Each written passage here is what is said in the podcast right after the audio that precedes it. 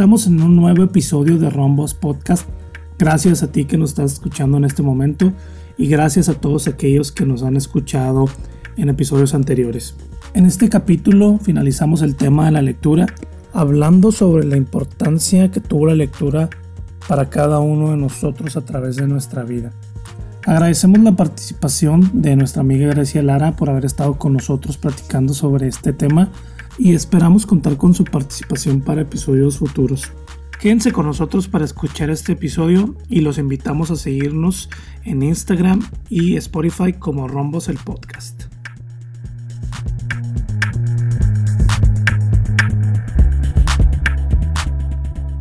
Entonces continuamos donde la dejamos la otra vez. Creo que no recuerdo muy bien dónde nos quedamos, ¿eh? porque estaba teniendo ciertos problemas aquí con, con el audio y cuando regreso ya, ya esto no era lo que, con lo que habíamos comenzado. Empezó. Pero bueno, continuando con el tema, estaba yo meditando un poquito, pensando, la lectura no sea la única manera en la que podemos hacernos de información, conocer otros ámbitos que están fuera de, nuestra, de nuestro día a día, de nuestra parte cotidiana, que son eh, eh, lo que te ofrece mucho los libros, ¿no? De poder conocer otras culturas, poder conocer eh, cosas que ya sucedieron, a lo mejor en la historia, adquirir conocimiento que no tienes, como, no sé si escuchas, si, si lees un libro científico o, o el simplemente disfrutar de la lectura. Estaba hablando con, con Grecia sobre cuando íbamos a, cuando, estábamos ahí dando los pormenores de, de, lo que iba a ser la plática, y yo le preguntaba, oye, ¿cómo vas con la lectura? Este, ¿Has podido? ¿Se te ha dificultado ahora ya que eh, pues sé que trabaja, es mamá y todo lo demás que, que, tiene que hacer, ¿no? Y como muchos de nosotros. Y, me decía, no, pues ahí como puedo, ¿no? Pero yo estaba como que meditando un poco eh, si es que hay o cuáles serían las diferencias de, una lectura física, ¿no? De tener el libro en tus manos eh, contra esta nueva opción de que son los audiolibros o con lo que son, por ejemplo, ponerte a escuchar algún debate en YouTube o este tipo de pláticas o algún foro, algún debate al que vayas, ¿no? De, este, de algún tema cultural o algo por el estilo.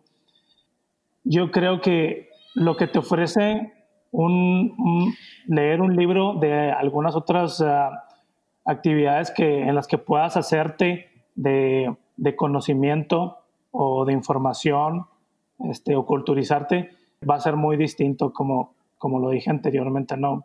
Puedes escucharte un podcast, escucharte un debate, pero a mí me hace concentrarme, me hace tener una reflexión personal, me la hace eh, como que abstraerlo y tangibilizarlo a, mi vida, este, el tratar de, de entender lo, que, lo que te dice el autor.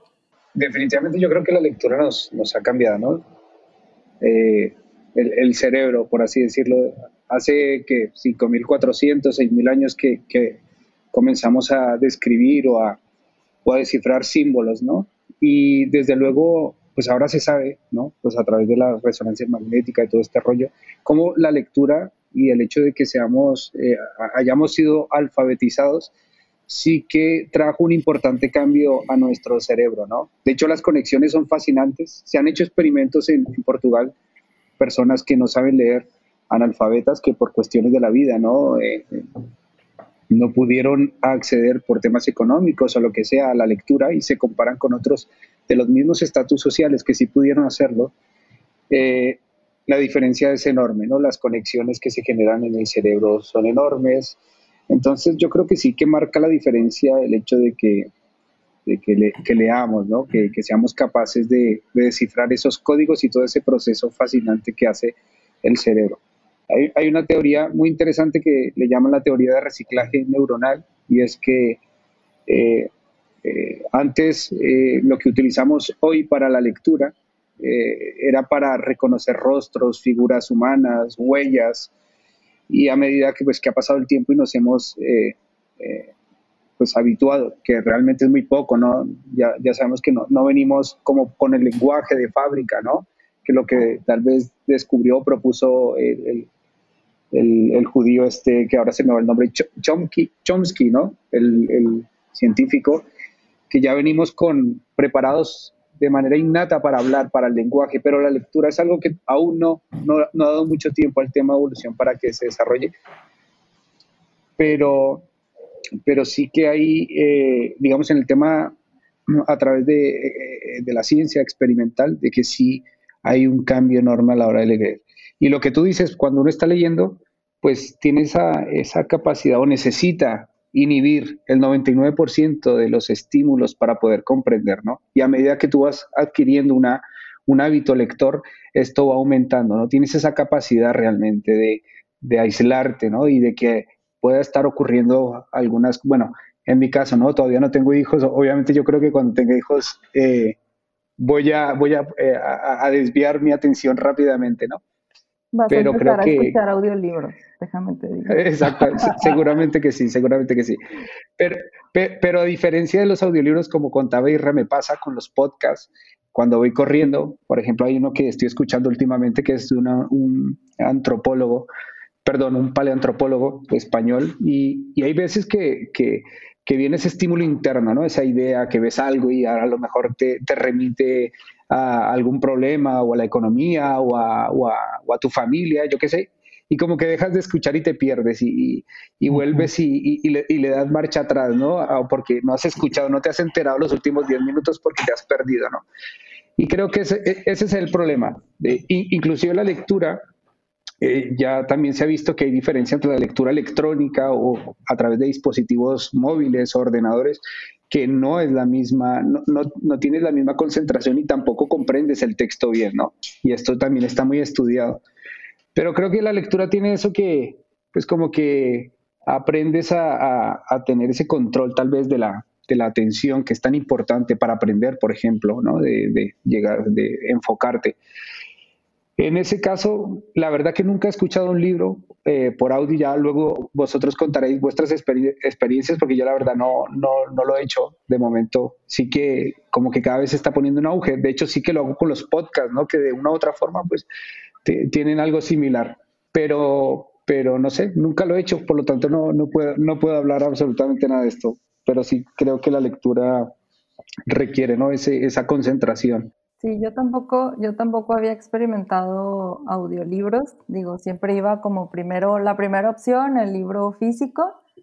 Si no lo encuentro, si es de, no lo han sacado aquí, si no lo puedo comprar, si me sale muy caro el envío.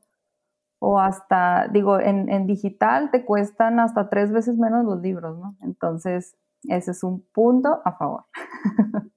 Este, pero ahora en pandemia y con pues hijos y todo en la casa, trabajo, home office, etcétera, los audiolibros es como, o sea, yo, yo, yo sí pienso como Isra que sí la experiencia no es la misma, pero también siento que no me he perdido de ciertas historias o descubrimientos que he hecho en audiolibros que a lo mejor no me hubiera dado tiempo nunca de leerlos, ¿no? Entonces, digo, pues está bien y además esta parte de, de, bueno, digo, hay puristas que solo leen libros impresos, no más, y, satanizan el, digital y el audiolibro, uff, jamás, nunca en su vida, este, pero pienso que, pues, de entrada, pues creo que a cada persona pudiera acomodársele distinto, ¿no? ¿Qué tal que te introduces en la lectura por algo que encontraste y digital, que es un poco más accesible a tenerlo en tu celular, ¿no? Descargarlo. Hay un montón de apps ahorita,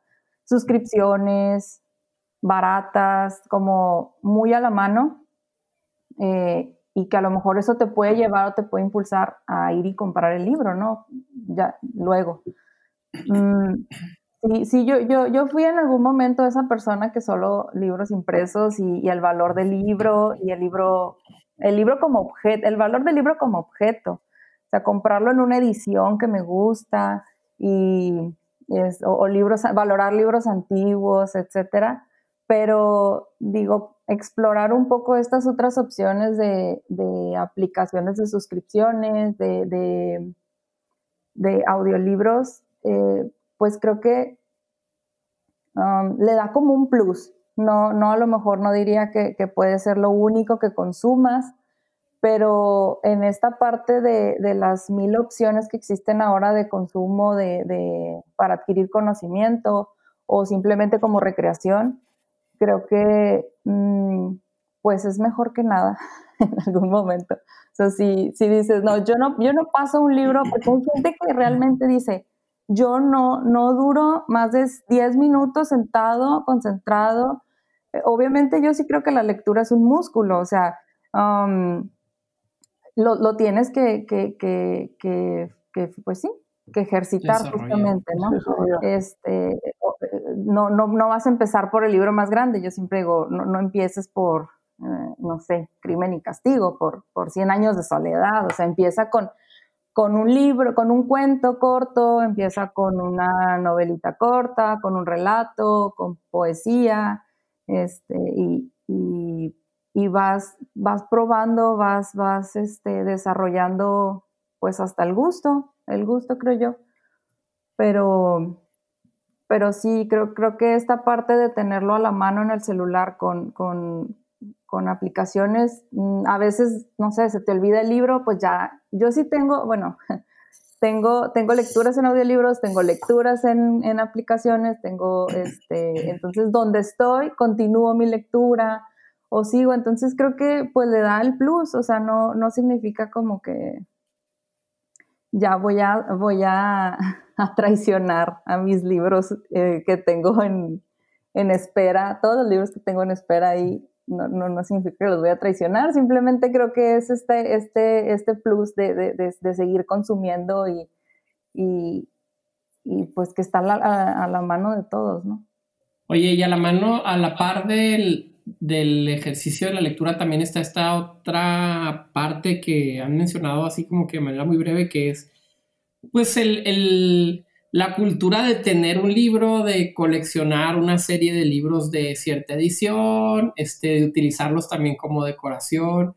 Yo quiero decirles que como que para vergüenza creo que tengo más libros en mi casa que no he leído de los que sí he leído. Este, compré, compré hace unos meses, creo que, no sé si alguno de platiqué, pero compré de jalón, me vendieron muy baratos, así tenían arrumbados un montón de libros los conté y eran 600 libros y, me los vendieron muy baratos. Entonces yo era como, tengo libros, ¿qué voy a encontrarme ahí? Pues qué padre, a ver qué me encuentro, ¿no? Y hubo cosas muy buenas y hubo cosas que simplemente las tengo de decoración.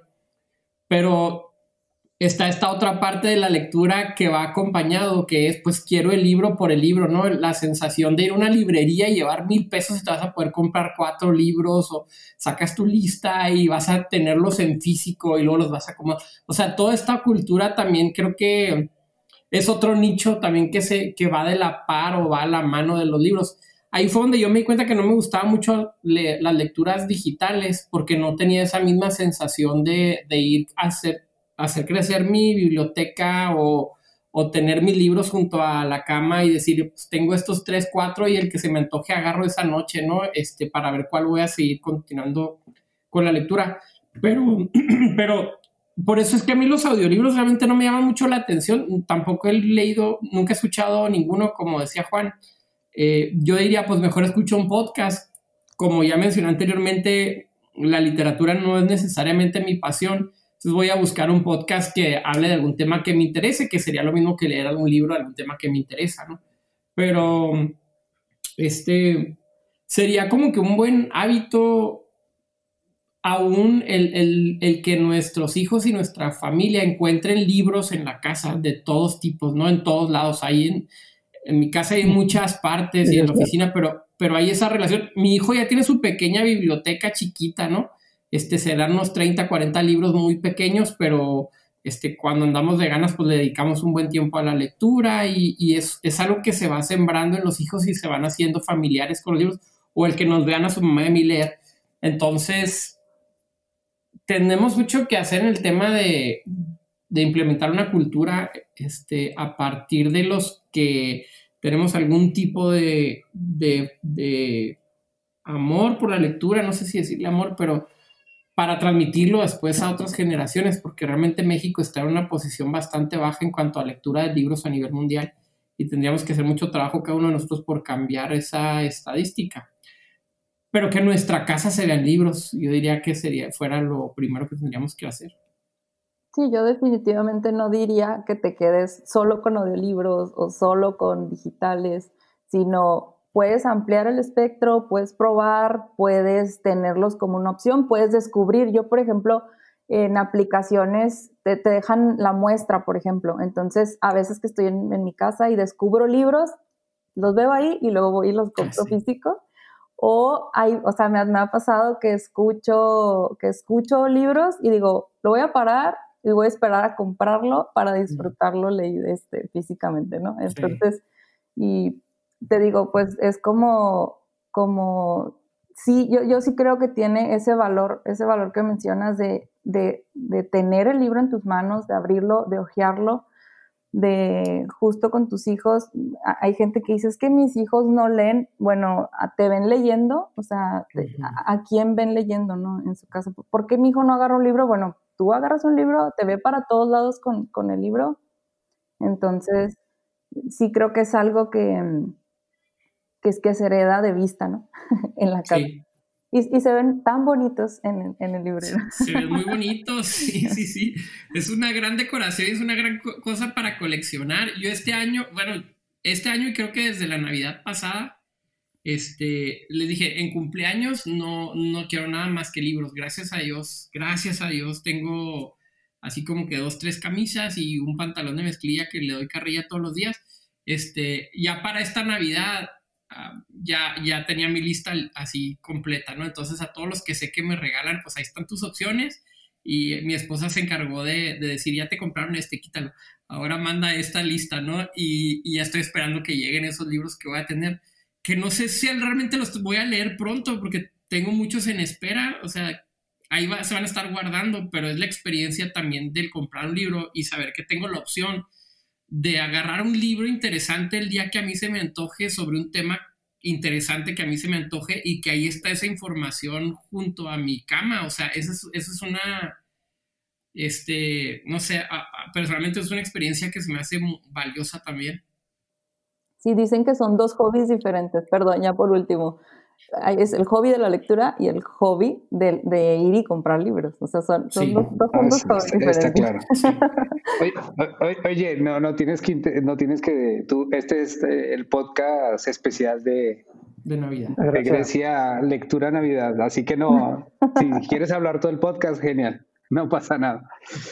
Oye, pues sí, sí, lo que, lo que dicen es que como que me, me, siento muy identificado y yo creo que todos, ¿no? A medida que uno va escuchando, porque estas cosas no, no, no se van contando, pero uno se siente identificado. Eh, en el tema del libro físico, es que nosotros no dejamos de ser mamíferos y el contacto, el contacto, el olerlos, el tenerlos, el, es diferente, o sea, no eh, te pertenece, ¿no? Eh, la textura de las páginas, las letras, ¿no? Es algo fabuloso que, que luego eh, los, que, los que comienzan a adentrarse en este mundo comienzan a, entenderlo, ¿no? esa fascinación. Y desde luego los libros también. Eh, mi, esposa me tiene prohibido ir a las librerías porque a veces, o sea, no, no sabes, a veces como que se, me va un poco la, mano, ¿no? Porque quieres tenerlos y aparte, eh, yo qué sé, ¿no? Como que verlos ahí, que son parte de, ti. Ah, también eh, dicen que es un error que le pregunten a alguien que tiene libros que si los ha leído todos, ¿no? Oye, ¿has leído todos los que tienes? Es como que bueno, ¿no? Pero es, lo primero que te preguntan cuando Claro, dice, ay, los has leído todos, y dices, bueno, pues... Es lo primero que te pues, preguntan. ¿Les dirás la verdad o, no? Sí, yo creo, yo creo que nos pasa lo mismo, eh, eh, estamos yo creo que todos de acuerdo contigo, Aaron, que tal vez el 60%, inclusive eso es mucho, ¿no? De los libros que, que tenemos, pues que eh, no, no, no, no, los hemos leído, ¿no? A, mí me empezó mucho venirme de Barcelona porque no, no, me traje los libros y eso fue como, para mí fue ese, ese gran duelo, ¿no? De, de, separarme de mis libros. De... Los tengo en casa de mis padres, espero que todavía estén ahí, pero... Ya los regalaron, los donaron a, a, una escuela, ¿no? Sí, yo también desde que salí de la casa de mi mamá, lo único, lo único que conservo y que he mudado desde entonces han sido mis libros. Y, y, las personas de mudanza odian las cajas de libros. Oye, pero es que aparte hay, una necesidad en, el ser humano de, tener una, un acompañamiento, es una necesidad psicológica que se vive desde los más pequeños. Los niños necesitan su safety blanket o mi hija tiene un conejito de peluche este, que no puede estar en, una, en un lugar sin esto. Eh, eh, leí un artículo hace relativamente poco que decía que cuando la, cuando la industria tabacalera tuvo su mayor descenso en el consumo, en sus ventas, fue cuando salió el BlackBerry, porque la gente estaba sustituyendo el cigarro por el celular. Eh, tenemos esta necesidad de poseer algo pequeño que sea nuestro acompañante a todos lados, ¿no? Entonces, yo me he dado cuenta que yo peleo, mi, mi, mi, mi peor enemigo de los libros es mi celular. O sea, eh, lo que estoy consumiendo en mi celular me quita el tiempo para, para, agarrar el libro que sé que ahí está y que a lo mejor lo tengo olvidado y que sé que no le he puesto mucha atención, pero a nivel psicológico estamos de alguna manera diseñados también para tener este pequeño acompañamiento. Sí, mira que no lo había pensado. Ahora que lo dices, mi niña este, tiene tres años tiene una guarida donde va y, ahí pasa su tiempo viendo este, el iPad, pero últimamente carga mis libros, se encuentra mis libros y se lo lleva, se lleva ah, libros a la guarida. Ni los abre, ni los ojea, ni nada, pero se lleva el libro, justo como dices, este, esa parte de, de, acompañamiento muy probablemente. Sí. Dale, pues Noé ya se fue por unos tamales, yo creo. se fue.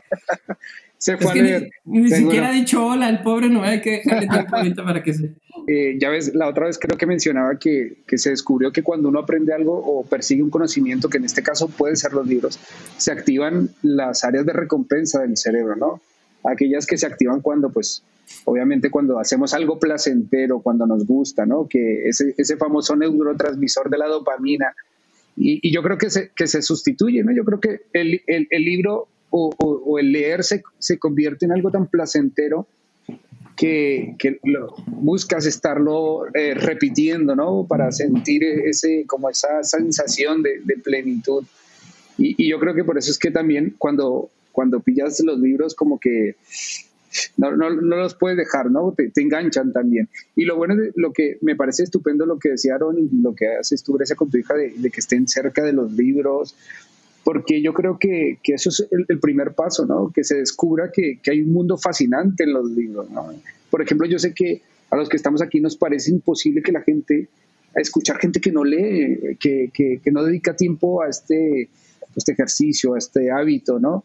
Eh, nos parece imposible porque ¿cómo es posible que vives y, no lees? ¿no? ¿Cómo, cómo puedes vivir? Pero, pero son hábitos que, se adquieren también, ¿no? Alguien me decía, no, es que a ti te gusta, y me lo estaba diciendo como, como un tema genético, ¿no? Es que a ti te gusta y hay gente que le encanta. Y, y, para decir verdad, me gustaría luego escucharlos ahora porque yo el primer libro que me leí completo lo hice con 20 años en, en, en un hospital, ¿sabes? ¿No? no había leído nunca, me daba, me daba pereza, eh, lo mismo, ¿no? Tenía eso de los libros, prefería ver un vídeo, yo qué sé, o, que, o, leer los resúmenes, ¿no? Siempre que tenía que leer un libro en el instituto, tenía una gran amiga, bueno, aún la tengo, ¿no? Ella me hacía los trabajos de, de lectura, ¿no? Porque, porque no, no, no me parecía nada atractivo la, leer. Pero fíjate que en un hospital con 20 años leí un libro y eso me atrapó y desde ese momento no, no, no, no he podido parar, ¿no? Y cada vez como que, como que más. Y, y, lo que me arrepiento cuando veo, cuando hago mi balance del año, una de las cosas que me arrepiento es por qué no leí más, ¿sabes? ¿Por qué no, yo qué sé, no, no saqué más tiempo? Pero, pero eso, eh, eh, que, es un hábito que se construye, ¿no? Que, que, no es algo, no es genético, no es algo que eh, de, algunos pocos, sino es algo que se puede hacer y es muy positivo porque en temas, eh, digamos que en temas de ganancia, en temas de, de qué nos ofrece la lectura, aparte de nos mejora la concentración, eh, genera más conexiones en nuestro cerebro, nos hace más creativos, nos relaja en fin, tantas cosas. O sea, para tener tantos beneficios no, no, no está muy bien aprovechado. Fíjate que ahorita iba platicando con, con mi papá Entonces yo ya había, estaba llegando a la conclusión de que mi papá eh, me parece que padece un poquito de ansiedad. Entonces, este, estaba platicando con él y le digo, papá, es que se me hace que, que usted tiene un problema de ansiedad. Entonces me dice, sí, me dice, fíjate que sí, siempre, me dice, sobre todo cuando era joven, llegaba a tener periodos de, temor, eh, mucho miedo, pero, o sea, sin razón, sin justificación. Entonces dice, algo que me ayudó mucho fue la, literatura. O sea, me, agarraba un libro, me ponía a leer y luego me ponía y escribía. Mi papá siempre le ha gustado mucho la lectura y, y escribir. Entonces dice que, el hacer eso lo, como que lo sacaba de esos periodos de, ansiedad. Y, fíjate, me llamó mucho la atención, o sea, ni, siquiera estamos hablando de la lectura ni nada de eso. Estábamos hablando de la ansiedad y, él me, hizo ese comentario y me llamó mucho la atención porque ya lo había escuchado hace, hace poco, estaba escuchando a, a otro, a otro, es un filósofo, eh, filósofo de la mente entonces estaba escuchando, él escribió, él escribe acerca de la ansiedad también. Entonces, él estaba, uno de los consejos que él daba era de que tenías que entrar como a, como a un cierto, como un flujo, le llaman flujo, no, no sé por qué.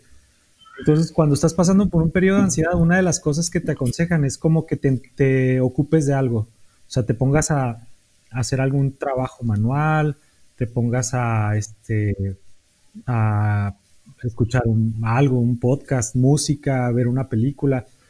Y algo que me llamó la atención, dice, a mí también me, recomendaron leer. Me dice, pero no, no, bueno, él es un académico, es un profesor, entonces no, no leer algo de, algo referente a mi tema, sino más bien algo, mm. eh, una novela. Lee una novela, algo que te, te saque de, ese ciclo vicioso en el cual ya estás, eh, en el cual ya, ya, ya te metiste entonces, esto es algo que te, ayuda como que a cambiar el enfoque de tu mente. Y se me hizo muy interesante. Eh, respecto a los audiolibros, yo tampoco nunca, nunca he, escuchado uno. También consumo muchos, mucho podcast, se me hace. Este, pero no, yo, yo también prefiero los libros en, físico, totalmente. No sé, no sé cómo será la manera en que procesamos la información. No sé si, me imagino que sí debe haber alguna, alguna diferencia, eh, si, es, si es por medio visual, si es por medio auditivo. A mí se me hace que tenemos una mayor retención de la información si cuando es por medio visual. Porque no sé si se acuerdan, no sé si han escuchado que la, eh, la mejor memoria que tenemos es por medio del olfato. O sea, los olores es más fácil que se queden registrados en nuestro cerebro que cualquier otra cosa, que, las cosas que vemos, que las cosas que escuchamos. Entonces, no sé si yo creo que en segundo lugar estaría lo visual antes que lo, que lo auditivo. Yo creo que lo visual te... A mí me da la impresión de que lo visual te atrae, o sea, toma, toma muy fácilmente tu atención si estás viendo este, algún tipo de video, debate, podcast eh, que tenga, que sea visual, te atrapa muy fácil y la persona que está hablando es muy fácil seguir lo que dice. Pero sabes que yo sí estaba pensando eso, pero la diferencia con el libro es que cuando yo veo algo o cuando tengo información de manera visual, como podcast, video, este, un foro, lo que sea, es que yo absorbo como que lo que dicen, pero no tengo tanta capacidad de ser crítico con la información que, que estoy obteniendo. O sea, cuando leo un libro, yo relaciono lo que voy leyendo con todo. O sea, con otro libro, con algo que había pensado, con mi papá, mi mamá, mis hermanos, la sociedad. Este, logro como que hacer esa relación. Y en video, como que no es tanto así porque creo que mucha de la atención se la está llevando lo que estoy viendo. Esa es la impresión que tengo yo pues de, los videos. Y por ejemplo con los libros me pasa que subrayo, ¿no? Una palabra que, no sepas o que la aplicaron de una manera muy interesante, se te queda. Este, cosas que yo creo que con el video, pues no, o sea, a lo mejor dicen algún tipo de palabras eh, utilizadas de una buena manera, pero se te pasa porque estás en el tema principal. Cuando en el libro yo creo que ese tipo de, eh, de valor es mucho más fuerte. Este, bueno, a, mí me pasa eso eh, con la diferencia entre libros y, videos. Porque creo que nada más, o sea, nada más están el libro y tú, están palabras escritas y, y tú nada más. Entonces, bueno, a mí, a mí me pasa, no sé si a ustedes, que em, cuando empiezo a leer, o sea, empiezo a leer y, como que empiezas a, a cerrar ventanitas y llega un momento en que no te das cuenta, bueno, a mí me pasa que aíslo completamente eh, el alrededor y, creo que eso, eso no te lo da ningún otro medio de consumo. Em, la, parte de tener otros estímulos, no sé, un podcast, el, el, mismo podcast, bueno, estás escuchando la opinión de alguien, a lo mejor sí puedes como ir procesando y, tomando tu postura, pero digo, estás como muy involucrado en lo que está diciendo, o si estás viendo un video o un documental o, hasta una misma película, ¿no? Tienes otros estímulos, o sea, alguien, alguien ya hizo un proceso, alguien ya hizo un proceso de, de desintegración de un contenido y, ya, lo, ya lo procesó y ya te está dando su, su, su, perspectiva o, sí, su punto de vista.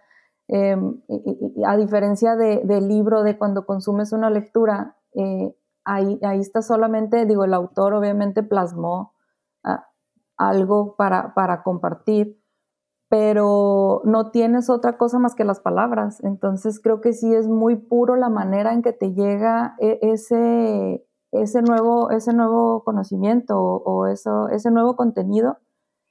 Llega directo a, a justo hacer esa relación con lo que, con, lo que tú ya tienes en tu mente y, haces esa conexión, creo yo, directa eh, y, y entonces vas reconstruyéndolo y vas formándolo y vas haciendo tu propia, tu propia, pues sí, visión, tu propia perspectiva, tu propio contexto. Entonces creo que ese es el valor, o sea, algo de, lo más importante que, que, es la lectura, ¿no? Y, y, si no, y si no van a, y si no, digo, la gente, digo, yo he escuchado y es lo que más, cuando me preguntan, es que ¿por qué? ¿Cómo es que lees tanto y cómo puedes estar sentada tanto tiempo sin distraerte en otra cosa? Digo, no es como que llegues ya a leer justo 30 libros al año, pero, pero sí, sí ah, empieza este ejercicio de, de, consumir pequeñas, pequeñas lecturas o lecturas cortas, cuentos cortos, este, poemas o ensayos de, de diversos temas y, y, y, prueba, o sea, digo, es parte de, si, si, la persona está en, en, esta búsqueda o en esta mm, eh, constante búsqueda de crecimiento o de conocimiento o de, o sea, si ya buscas un podcast porque te interesa, si ya buscas un video, si ya ves un documental, si ya, entonces, ¿por qué no experimentas y buscas en un libro, no? Eh, esto para la gente que, que dice, no, pues no, a mí no, no, me llega la lectura, no, no, no, no entiendo esta parte de la gente de, del valor de un libro y digo, porque hay gente que sí te ve raro cuando, cuando hablas estas cosas. Aquí todos, o sea, todos hablamos de esto y todos asentimos y decimos, sí, tienes toda la razón, a mí me pasa igual. Pero hay gente que le platicas esto y te dice, mm, no, o sea, no, para mí es como, no lo entiendo, porque qué, qué tiene ese, ese libro que, que te provoca eso, ¿no? Pero si, digo, si alguien está en esa búsqueda, pues es parte como de, de, de, ampliar o de, o de llevarlo hacia, hacia, hacia, otro, hacia otro nivel, ¿no? A lo mejor. Oye, pero es que la competencia que tiene el libro, eh, siento que está siendo cada vez más dura. Hay un fenómeno también psicológico que, en nuestra generación creo que se está empezando a desarrollar con, de una manera bastante acelerada, que es esta cultura más bien iconográfica. Eh, las redes sociales son, son visuales más, más que eh, por medio de iconos, más que por medio de textos. O sea, y personalmente yo lo hago. Un texto muy largo en Facebook, por lo general no lo leo, pero sí puedo dedicarle un tiempo a la lectura o abrir una página de un artículo y leerlo, pero el texto las redes sociales están diseñadas para, para fotografía, para imágenes, para video, y es lo que incentivan estas redes sociales. Pero acompañado de esto está esta cualidad de, de, de, um, conclusión que tiene el libro. Eh, un, libro te lleva una conclusión cada vez que terminas un capítulo o cada vez que leíste el número de páginas que tú estás normalmente destinado a leer o cuando se te acaba el tiempo, hay una, hay, una conclusión. Pero eh, eh, Instagram es un gran ejemplo de, de, un ejercicio psicológico donde no hay una conclusión. O sea, tú puedes seguir haciendo swipe eternamente y siempre hay algo que consumir. Entonces, la manera en que te atrapan las redes sociales es por medio de esto, un consumo infinito mientras que el libro tú llegaste a, una, a una conclusión y tú lo dejas aparte, entonces sí vas al baño, ¿verdad? O entonces sí voy a hacer comida, voy a seguir con mis actividades, o el niño que se cayó hace 20 minutos voy a ver si no le salió sangre, pero, las redes sociales no tienen esta capacidad, inclusive tienen todavía esta, esta, este diseño tipo los, las, las slot machines, las máquinas de tragamonedas, eh, eh, que, tú le das un swipe hacia abajo y a ver si sale algo que te interesa, ¿no? O sea, tú estás jugándole a ver si, a ver si realmente aparece algo interesante o te aparece una notificación nueva donde te mencionaron o te, ah, te hicieron algún comentario. O sea, y eso es lo que está compitiendo con el libro. Y el libro no tiene todas estas cualidades y estas capacidades. Y no sé si yo creo que no soy el único que me ha pasado que yo agarro el libro y en mi mente medio tonta, de repente le quieres hacer swipe hacia arriba a la página no sé, a, nadie le ha pasado, pero tengo un libro no, yo creo que, no. quiero seguir leyendo porque ahí el último renglón y, ya he llegado a hacer esto y digo, ¿qué estoy haciendo? Porque estoy acostumbrado a que para seguir leyendo necesito hacerle un swipe. Entonces, ahí la competencia se me hace que está brutal. La competencia por nuestra atención es brutal. Este, redes sociales están compitiendo para tener nuestra atención y está utilizando este, herramientas sucias, ¿no? para, para ganar la victoria y, pues esa es la competencia que tiene un libro. ¿Sabes qué siento yo que hace más grave esto? Eh, el otro día estaba escuchando también que, que la, esta generación, ¿cómo le llaman la después del... Nativos digitales. Centennials. Centennials, bueno. ah, pensé que... los que tienen ahorita, que acaban de pasar la adolescencia, yo creo, adultos jóvenes. Eh, dicen que tienen esta, ya esta cualidad o esta característica, por así decirlo, de que no pueden, eh, tienen una atención muy corta. O sea, esta generación ya no puede permanecer en algo por más de, no sé, 15, 20 minutos. Entonces, por eso, por eso, eh, por ejemplo, en YouTube van a consumir videos que no duren más de 5 minutos porque ya no, ya no tienen este interés o esta capacidad de, permanecer con atención por más de ese tiempo. Entonces imagínate, o sea, esto afecta, o sea, esto afecta en todos los sentidos, sobre todo en la, en la lectura o, en un estudio, en una reflexión profunda que tú sabes que te, que te, que normalmente pues te tiene que llevar, te tiene que llevar mucho tiempo. Entonces, eh, yo le veo muchos pros a, todas estas herramientas digitales que, tienes información accesible en cualquier momento, en cualquier lugar, de diferentes formas o en diferentes formatos, pero también a la vez yo siento, a mí me ha pasado de que escucho, eh, pongo un video en YouTube y luego pongo un podcast, entonces como que digo, como que hasta cierto punto me saturo, si llega un punto donde me siento hasta cansado y digo, ¿qué onda con esto? O sea, no tengo ni siquiera, me doy el tiempo para poder eh, reflexionar acerca de la información que acabo de, recibir. Entonces, cosa que con un libro no, o sea, un libro te da para... Se me hace padre que incluso puedes tomar notas en el pie de, en el pie de, página, este, o tener un cuaderno ahí enseguida. Y, y, siempre puedes volver a esas notas y reflexionar y tomarte el tiempo.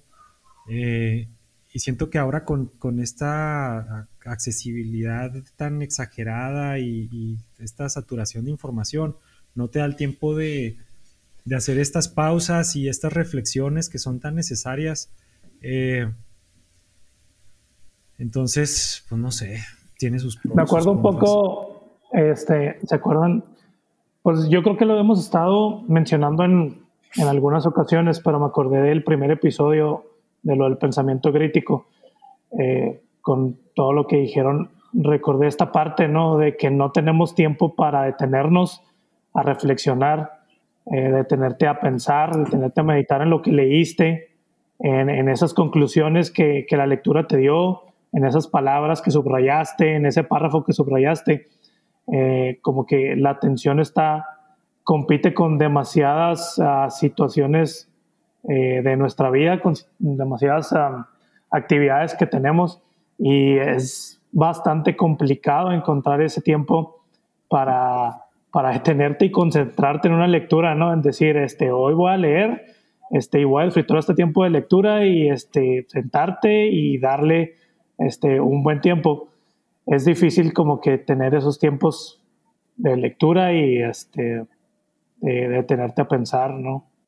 A, a, mí, a, mí, me parece... Sigue tú, Grecia, por favor. No, no, sé si, digo, en comparación con otras generaciones, no sé el número de qué tanto lee menos esta generación que mencionas, pero eh, digo, muchos pudieran decir, como se decía de la televisión, ¿no? Que iba a hacer desaparecer otros medios o no sé, um, no sé, el mismo radio ha sobrevivido, este, entonces, igual, digo, se siguen editando 80 mil libros o no sé cuántos al, año, en, al menos en español, creo. Eh, eh, sigue habiendo un mercado, vas a las ferias del libro y están saturadas en la Ciudad de México, la Feria del Libro del Zócalo, la FIL de Guadalajara, es un consumo, o sea, ves tú el consumo. Les digo, no sé qué tanto sea generacional, pero creo yo que sigue habiendo, y pues mismo, mismo la parte de, de, de, estos influencers de, libros, este, ya ahorita, por ejemplo, las editoriales están, están yéndose por esa parte, creo que está cambiando, está cambiando el, el mundo editorial. Mm, no sé si, les digo, no sé si consuma menos esta generación que otras generaciones, pero Um, digo, no pienso, por ejemplo, pienso en la generación de, de, mi mamá o en mi misma generación. Digo, no es como que yo pensara que fuéramos una generación lectora y que ahora se está perdiendo, o no sé ustedes cómo lo vean, pero um, creo que siempre es esta, esta, este sector poblacional interesado en la lectura que no es, no es, no es la generalidad. Pero no le pegó es que... tan fuerte, perdón Juan, Dale, no, dale. claro, ahora tú sigue. No, no, por no, favor. No, no, no, nos vamos a pelear por esto. Vale, vale. Oye, vale, pues. no. Oh, okay, la... Pensaba rápido, es rápido el comentario, que cómo ha sobrevivido la, la, la industria del libro a pesar de la digitalización, algo que a la, industria musical no, no, no, no, le ha pegado, o sea, este, la gente deja de comprar discos eh, físicos y ahora realmente todo el consumo es digital. Entonces creo que se ha salvado mucho porque, porque precisamente tal vez el nicho de personas que lo consumen es diferente, eh, porque la experiencia es diferente, pero todavía hay viejitos que dicen, no, yo todavía me compro mi CD y luego lo abro y veo la historia de las canciones, o sea, es toda la experiencia que hablamos ahorita equivalente a los libros. Pero viejitos quién sabe qué será el factor viejitos de 35 años, no sé cuál es el factor que haya determinado que unos, este, uno haya sobrevivido bien, creo, la, el libro me parece que es correcto, pero la de la música no, ¿eh? O sea, la industria no, no, musical no. no.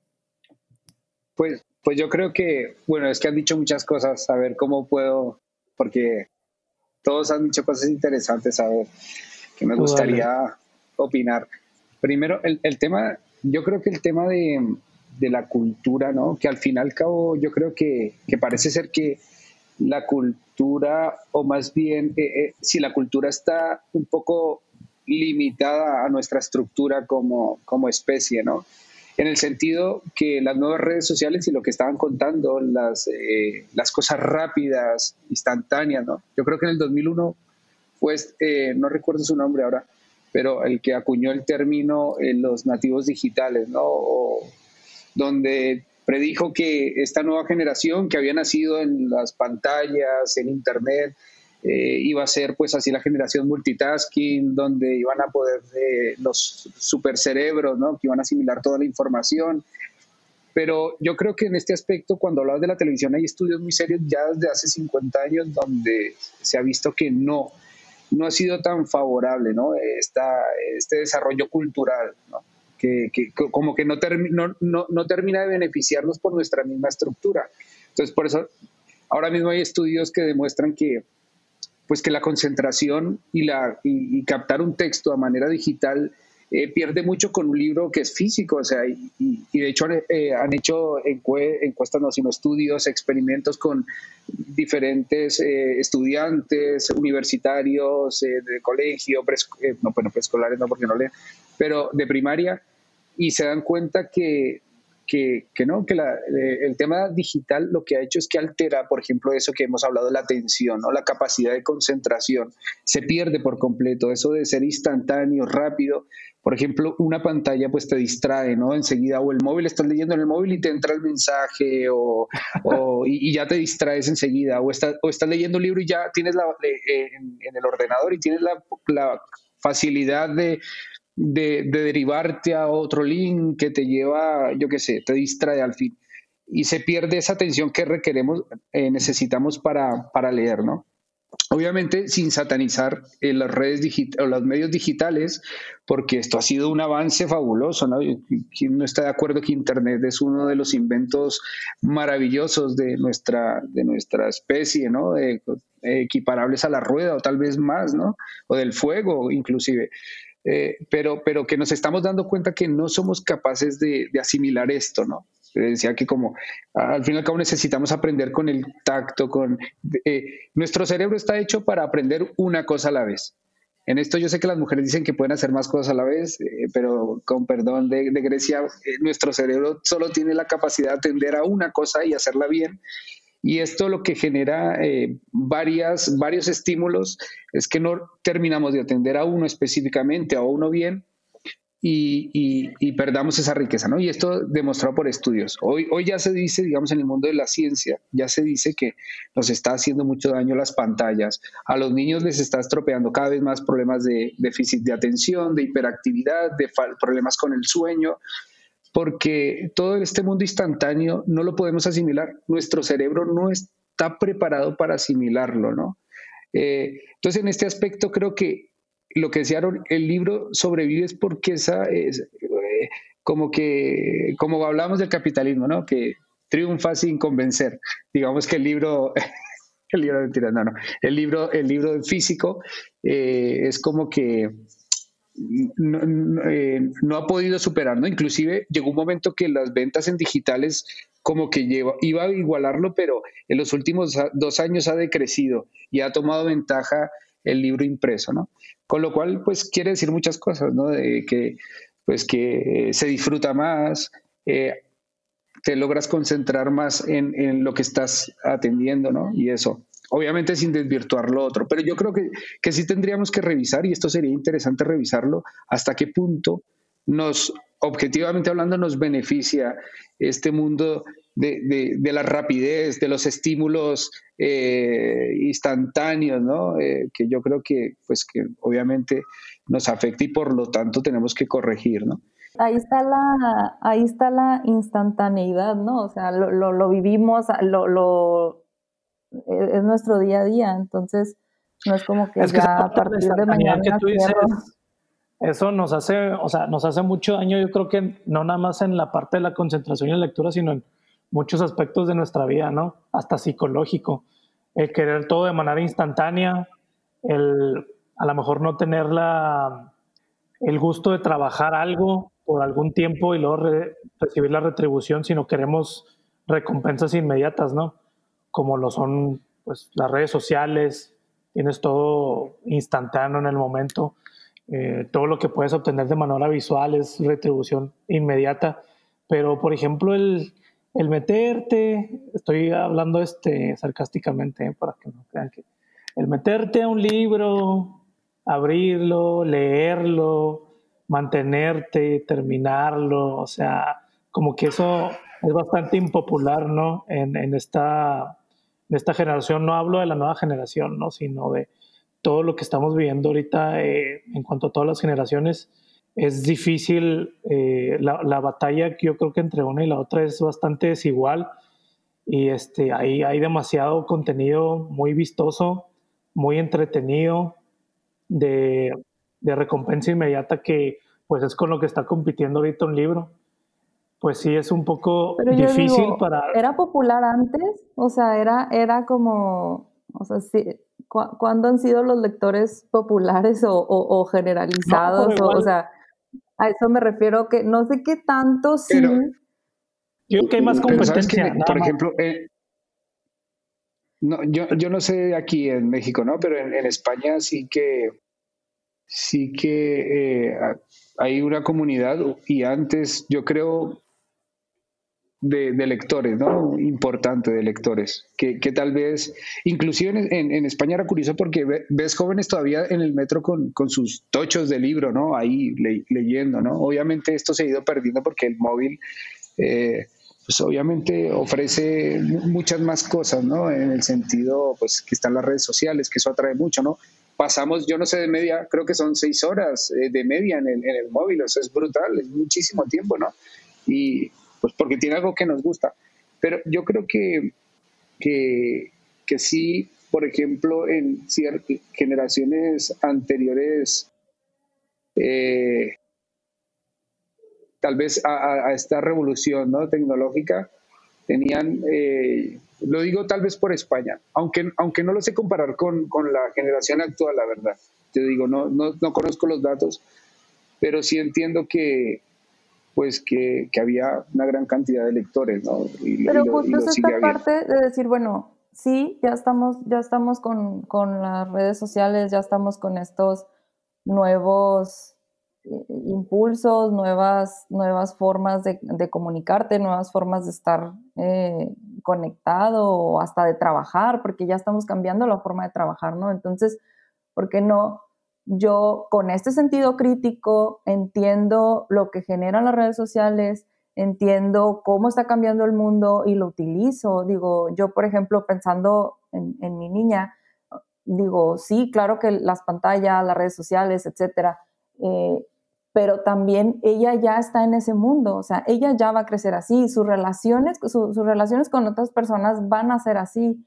Entonces, mm, ¿por qué no yo busco la manera de introducir esta otra parte eh, no instantánea o no o, lo que no le ofrece eh, la, mm, este mundo digital, ¿no? Eh, entonces yo, yo, yo, yo, yo tengo que buscar esa manera de, que ella mm, aprenda o de que ella lo considere o de que lo conozca o que sepa que existe y que aprenda ella a mm, a discernir o a, nivelar su vida, ¿no? A, este equilibrio, porque pues tampoco nos podemos ir a la era de, de, la nada y ya todos cierran su, ¿no?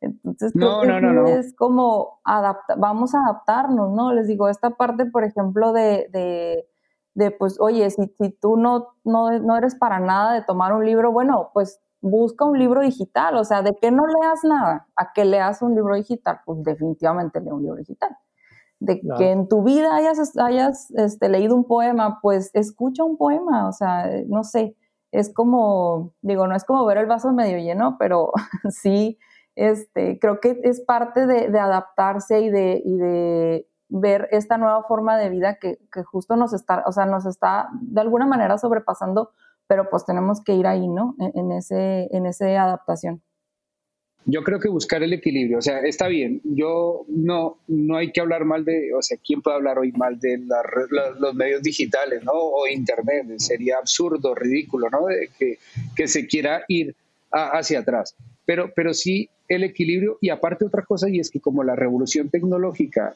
va tan rápido que no nos da tiempo de asimilarlo, ¿no? Entonces, aquí me refiero que hasta ahora, eh, digamos que ya se está viendo cada vez con mayor... Eh, presencia o ese discurso de los especialistas diciendo, un momento, tenemos un serio problema porque ha sido todo tan rápido que nos hemos acostumbrado a vivir así, pero eso no quiere decir que haya sido bueno este cambio y ahora nos estamos dando cuenta que tal vez es negativo y nos afecta. Entonces, como que saber esto que es también parte, yo creo, lo que dices de, de, ese equilibrio de informar como padres, como tutores, como educadores, como gobierno, como informar los individuos. Exacto, informar de estas es, este mundo es así, ¿no? Mira lo que nos está pasando si pasas mucho tiempo en los medios digitales o qué, o qué te perjudica a ti esto, ¿no? Obviamente, leer, a mí me parece que leer un, leer un libro, eh, lo que tú decías, o sea, si hay alguien que le encanta, pues estupendo leer a, través de, de, pues, de su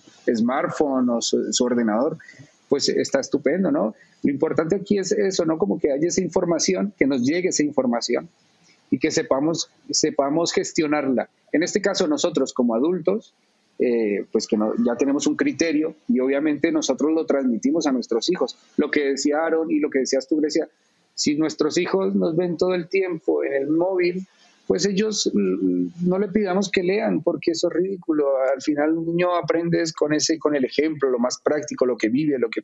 Entonces, que es una gran responsabilidad para nosotros. Si creemos que esto tiene, porque aquí estamos todos de acuerdo y sin ánimo de coaccionar la opinión de nadie, pero estamos de acuerdo que la lectura es fabulosa que nos permite acceder a mundos desconocidos, nos permite acceder al conocimiento, nos permite desarrollar la creatividad, la imaginación.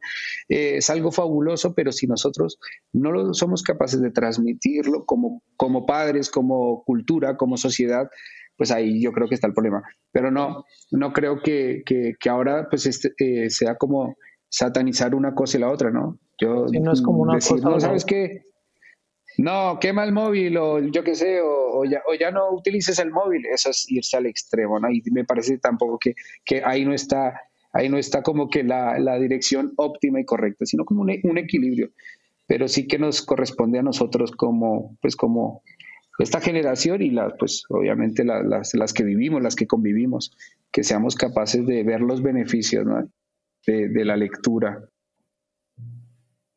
Oigan, llevamos una pues, hora.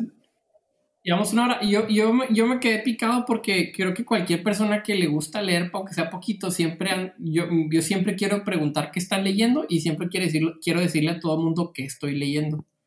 Entonces, a, a, mí se me hacía chido lo que proponía Grecia la vez pasada, pues si podemos decir o contar así como que sus libros, que es lo que están leyendo o su primer libro creo que fue, no me acuerdo exactamente, pero... Más que, el libro esta pregunta que siempre le hacen a todo el mundo de que, de que, recomiéndame un libro o, o, cuál es tu libro favorito en la vida, pues no, creo que ningún lector lo puede responder, ¿no? Entonces, sí, yo creo que son estas tres, tres claves. ¿Cuál es el, cuál es el primer libro que, que te introdujo a la lectura o el que tú sientes que el primer libro que leíste de manera consciente? ¿Cuál es el libro que más has eh, vuelto a leer? ¿Y cuál es el último libro o libro que estás leyendo ahorita? Creo que eso da una muy buena perspectiva o, te da una muy buena idea de con quién estás hablando. Es como una muy buena carta de presentación, creo yo. Va, empieza. ¿Quién empieza? Sí, yo les platiqué la vez pasada el primer libro que leí, que fue Como agua para chocolate. Este libro lo ah, leí cuando tenía 15. No es este, este lo compré después y he visto, creo que tengo como tres. He, comprado varias ediciones de este libro solo por ese valor sentimental de ser el primero que leí y el primero que, que me introdujo en, en, el amor por la lectura. Oye, ¿a los cuántos años? A los 15 leí ese libro. A los ok. Este, de ahí, pensando justo en esta, en esta misma cosa de cuál es el libro que más había, al que más había regresado, creo que encontré, no supe, no supe eh, elegir uno de dos. Eh, este libro de Cortázar es, un, es una antología de cuentos, se llama La Casa Tomada y otros cuentos de Julio Cortázar. Y Mujeres de Ojos Grandes de Ángeles Mastreta. Los dos son libros de cuentos y ahora que estaba pensando, sí son los libros que más he leído porque los tengo siempre como libro de, de buró, es decir, cuando termino un libro o a veces que no tengo tantas ganas de leer como la novela más larga, me leo un cuentito. Entonces son mis libros a los que siempre regreso o cuando leo a lo mejor un libro muy pesado o de alguna temática que digo, ay, no sé qué quiero, qué quiero leer ahora, siempre regreso a estos cuentitos y es como un, un bálsamo. Este, por eso yo siempre recomiendo tener como cuentitos de, cabecera para, para ese, esos momentos de, o a lo mejor estancamiento, que no tienes como tantas ganas de leer o así. Creo que los cuentos hacen eso, como esa parte de, e, e, son cortitos, son chiquitos, sientes que acabas, sientes que, leíste algo, entonces por eso recomiendo cuentos casi siempre. Y, Oye, ¿y, esa, ¿y qué estás leyendo? Ah. Perdón, no, no, que te decías ahora que quería recalcar esa sensación que te da cuando terminas un libro, ¿no? Que es, que es como, wow, ya, es parte ya de mí, ¿no? Sí, sí, esa, esa sensación y, y este, bueno, ahorita estoy leyendo Ahorita estoy, bueno, esta semana, este, tuve una semana muy, muy, muy pesada en el trabajo y, me encontré un cuentito, no me acuerdo, creo que vi, vi, en Instagram una publicación, alguien lo publicó, lo busqué y dije, ah, está bien cortito. Se llama Novecento y es de, mm, déjenme les digo de quién es, pero qué cuento tan maravilloso. Lo leí en, yo creo que unas dos o tres horas y mucho la verdad es que sí, paré mi trabajo, dije, necesito un momento de, de, respiro. Se llama Alessandro Barico, creo que lo hicieron película, por ahí leí, pero es un, es un monólogo de, es un monólogo para teatro de un hombre que, que nace en un barco y no, nunca se baja. Es un pianista. Entonces, está tan bonito. Me dio como, como un respiro dentro de la semana tan pesada que tuve. Ese es el último que leí. Y el que voy a empezar o empecé ayer este, es este de Malentendido en Moscú, de Simón de Beauvoir. Este, la verdad, la verdad, lo compré por la portada. este, y pues obviamente, pues conociendo a la, la, autora, ¿no? La, la, historia. Este, la verdad lo estoy empezando, lo estoy empezando apenas. Es cortito, entonces parte del, reto de mi año de, terminar, ya subí la apuesta, ya de 30 lo subí a 37 porque había escuchado 7, entonces para leer 30 y escuchar 7. Esos, esos son mis libros. Excelente. ¿Quién da más? Noé, Noé. Eh, pues de los primeros libros que recuerdo, casi creo que fue Platero y yo. Eh, es una Juan Ramón. Exactamente, Juan Ramón Jiménez. Eh, premio Nobel de Literatura en el 56. Este es, un libro. Está en Google, está en Google. sí, se vio que cerró la pestaña, se vio que cerró la pestaña en ese momento. No, es que miren, lo que hice fue, lo que hice fue, como ya no tengo libro, hice un, este, un copy-paste aquí y aquí lo tengo porque les quería leer, les quería leer una, una la, forma en que empieza. Y ahorita que lo estaba leyendo, hagan de cuenta, me, me volví a... Me a, transportar a ese tiempo de mi, de mi niñez. En serio, se los prometo, cuando estaba, eh, eh, cuando estaba, habla, está eh, explicando aquí el, autor está describiendo a, Platero, que es un, burrito. Este, otra vez me acordé de, cada cosa, de cómo lo, cómo lo describía y, todo lo demás. Bueno, ese fue el primer libro. ¿Cuándo lo leíste? ¿Cuántos años tenías? Híjole, estaba muy chiquito. ¿Sabes qué? un poquito después, un poquito después. Este, mi papá nos, mi papá tenía la costumbre, yo siento que desde ahí nos, nos inculcó este, eh, este buen hábito de la lectura, porque él tenía la costumbre antes de dormirnos, nos leía algo, un, cuento. Entonces, dentro de esos cuentos, yo me acuerdo, de los primeros que me acuerdo es de Platero y yo. Y, por ejemplo, también nos leyó El Principito, este, Robinson Crusoe, eh, una serie de cuentos. Y este, pero chequense esto, chequense esto. Miren, les voy a leer una pequeña parte. Dice, Platero es pequeño, peludo, suave, tan blando por fuera que se diría todo de algodón, que no lleva huesos. Solo los espejos de azabache de sus ojos son duros cual dos escarabajos de cristal negro. Lo dejo suelto y se va al prado, y acaricia tibiamente con su hocico, rozándolas apenas las florecillas rosas, celestes y gualdas. Lo llamo dulcemente Platero y viene a mí con un, con un trotecillo alegre, que parece que se ríe, en no sé qué cascabeleo ideal. O sea, no, hombre, no, no, les digo, estaba ahorita leyéndolo otra vez y cuando hacía referencia a los, ojos como dos escarabajos de cristal, se los prometo, me acordé. y esto les estoy hablando hace 30 años, yo creo. Sí, fácil, unos 30 años. Entonces, esto, tiene esta parte bonita, la lectura de volverte a transportar a lugares o, incluso hacerte sentir esas sensaciones. Eh, sin importar cuánto tiempo haya pasado. Eh, un libro que me haya marcado mucho, yo siento que es el de Un hombre en busca de significado, de Víctor Frank.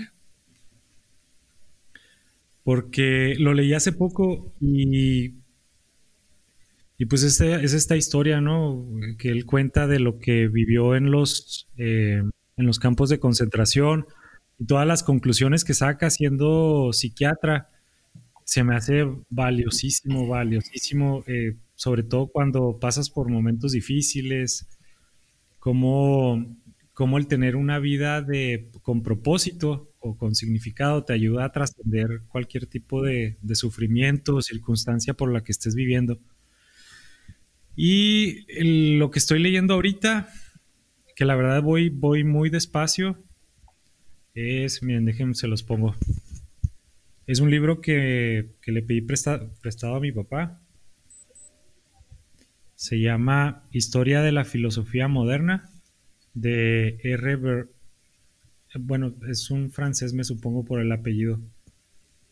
Bournois, a lo mejor así se pronuncia.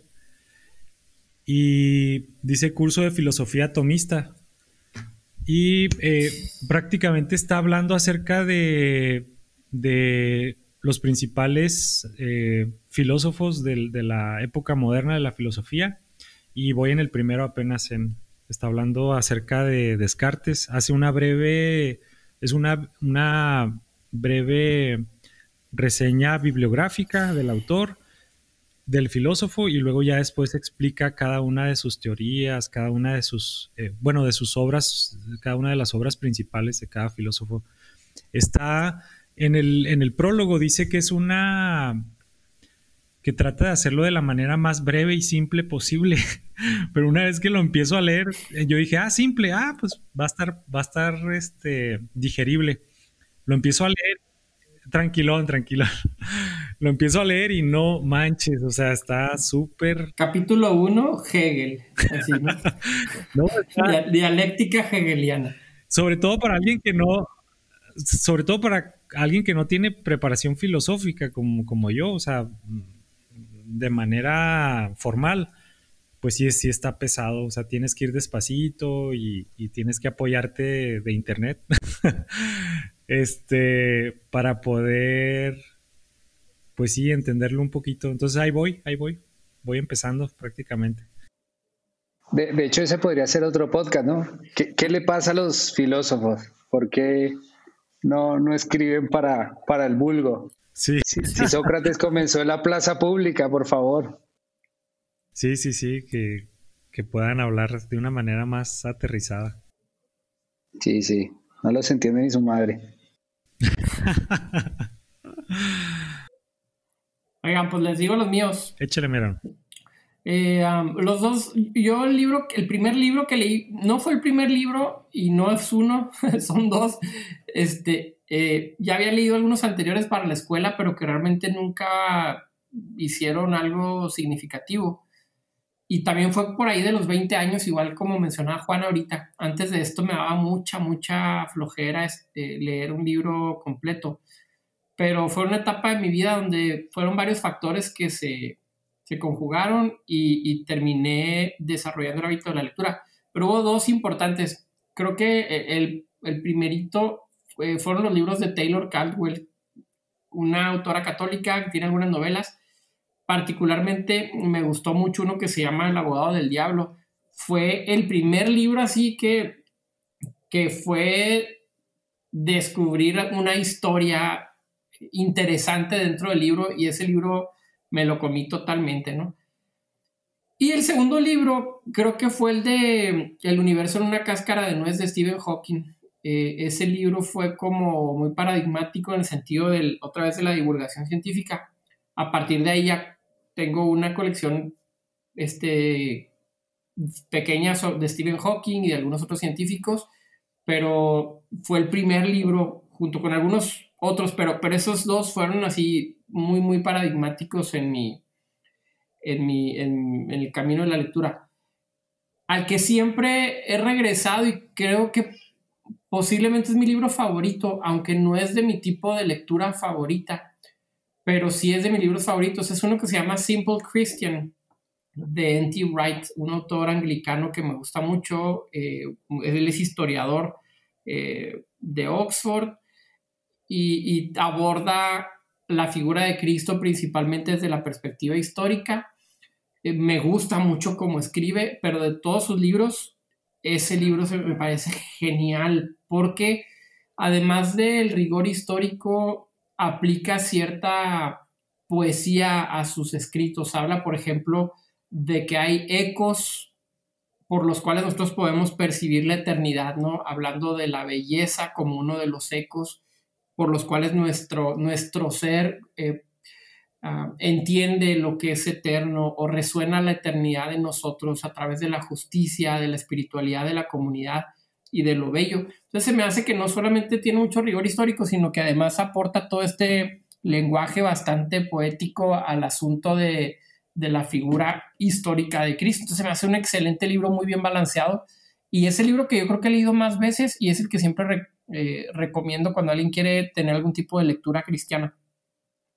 De los libros que estoy leyendo ahorita son bastante, son variados y son, son de diferentes tipos porque para, para este trabajo de la religión al que me dedico, tengo que leer o comentarios o, o tengo este, amigos con los que leo ciertos libros y como que los tengo ahí por más porque tengo que leerlos que realmente porque sea un gusto personal.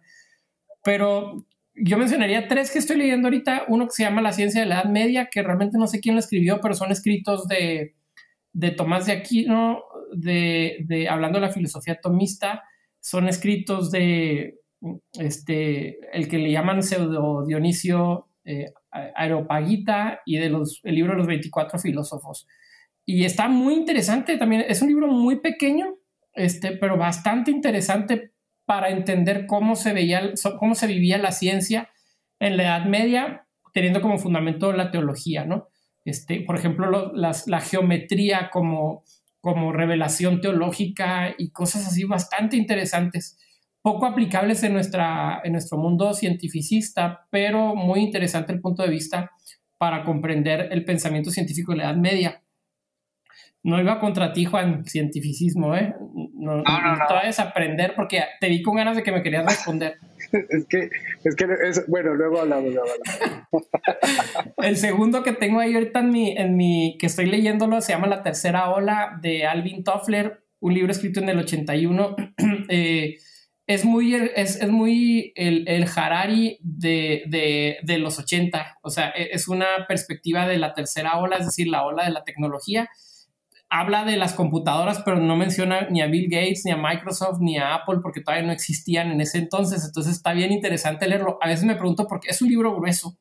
Me pregunto por qué lo estoy leyendo, si, si sé que está bien errado en muchas de sus predicciones. Y algunas sí le atina, pero está interesante el libro. Y tengo un libro ahí que estoy por empezar, que tengo junto a mi cama y en, en el buró, que se llama Apocalípticos e Integrados de Humberto Eco, que le di un entre y se ve que está bastante complejo, entonces estoy esperando a terminar los otros dos para dedicarle a este, porque se ve que es una lectura un poco pesada. Em, ya les platicaré en qué termina ese libro. Habla acerca de mitos, tienen en la, en la portada una figura de Superman, pero este, se me hace que es una lectura un poco más pesada, eh, con un rigor de lenguaje un poco más pesado, entonces lo tengo ahí apartado, pero está ahí en mi buró, yo creo que es el que sigue. Si, si, si no es que me llegan los de Navidad antes, porque los de Navidad ya los pedí y ya los que me dijeron que me compraron están buenísimos, buenísimos. Uno de Bruno Latour que se llama Down to Earth, este, uno que se llama Superinteligencia, también de un estudio sobre lo nuevo, el futurismo, ¿no? Y la época eh, post, posthumana o la transhumanidad. Ahí está interesante, entonces si no se me acumulan con los de Navidad, pues le voy a entrar al de Humberto Eco. Ya estuvo. Muy bien, muy bien. Eh, ¿Qué quieres tú, Rabo? Vale, como anfitrión el último, ¿no? Como todo, todo un caballero. Bueno, pues, eh, bueno, voy ya. El primer libro que, que leí, que, que, les contaba ahora, se llama En Busca de la Libertad y es de un autor eh, de las Bahamas que lamentablemente falleció en un accidente de, de avión en su jet privado. Así que, bueno, fue ese libro que me abrió el apetito por la lectura. Es este aquí, les voy a enseñar la imagen a ver si se ve en busca de la libertad. Bueno, por, eso, desde que ahora mismo no, no, lo volvería a leer, no sé esos libros que repetiría, pero ahí, desde ese momento aprendí que, que uno nunca tiene que decir que, ah, o dar ese, ese apunte, ¿no? Que un libro es malo o bueno, ¿no? Eso nunca lo, lo, digo, así yo lo piense, así para mí no tenga nada que decir, pero me parece que un libro es un mundo y una ventana para cada uno. O sea, que hay para cada uno. Entonces ese fue el primer libro que me despertó. Luego, luego, obviamente tengo que hablar de la Biblia, porque cuando entré a estudiar, justamente entré a estudiar teología por este libro. Yo estaba estudiando música ahí en el conservatorio en Gran Canaria y, y me atrapó la teología con ese libro y desde luego eh, la Biblia, ¿no? Eh, recuerdo que los cinco años que duré estudiando en el seminario eh, era el primer libro que leía en enero.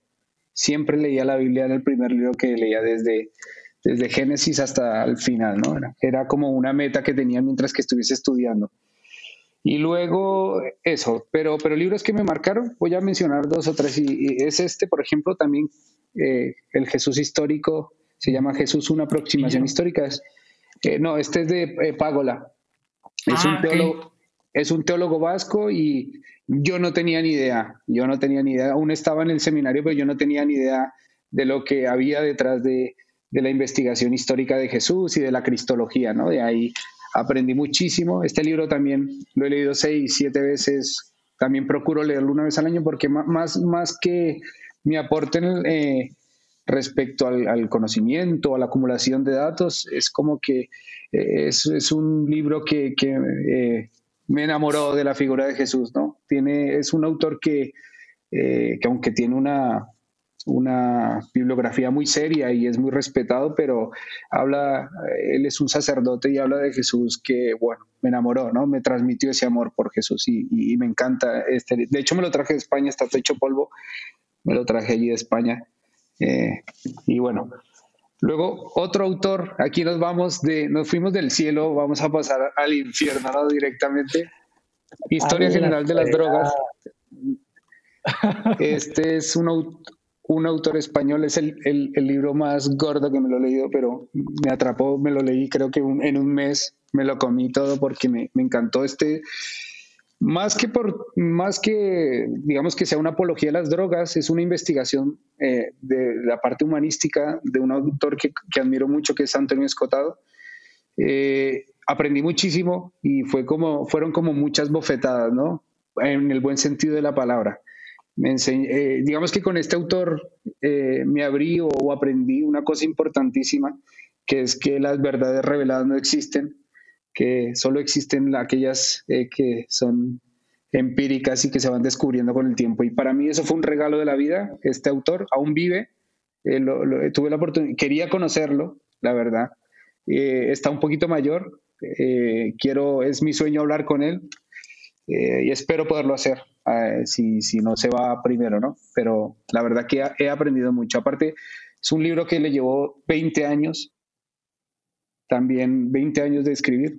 Eh, y, el detalle es fabuloso y, ahí es cuando también a, través de él conocí a Hegel, por ejemplo. Y bueno, este, eso por un lado. Y una, una dime. Una pregunta, Antonio Escotado, ¿qué es? ¿Él es filósofo?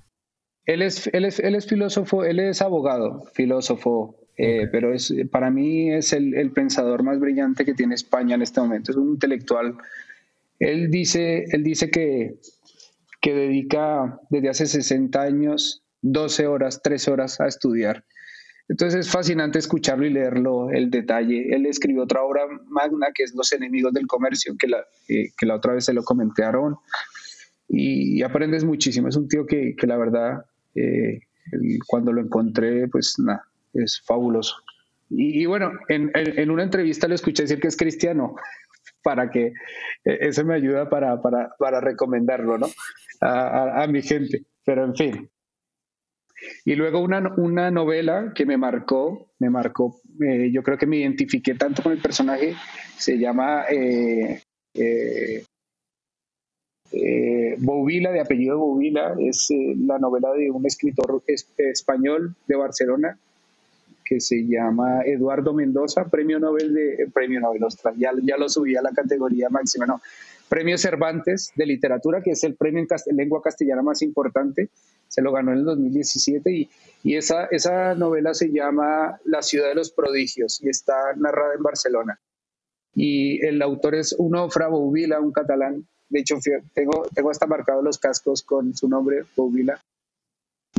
Total, me sentí identificado con el autor y me ayudó muchísimo. Desde ahí también digo que no solamente la Biblia cambia vidas, sino que un libro es capaz de, cambiarte la vida, ¿no? de, redirigirte.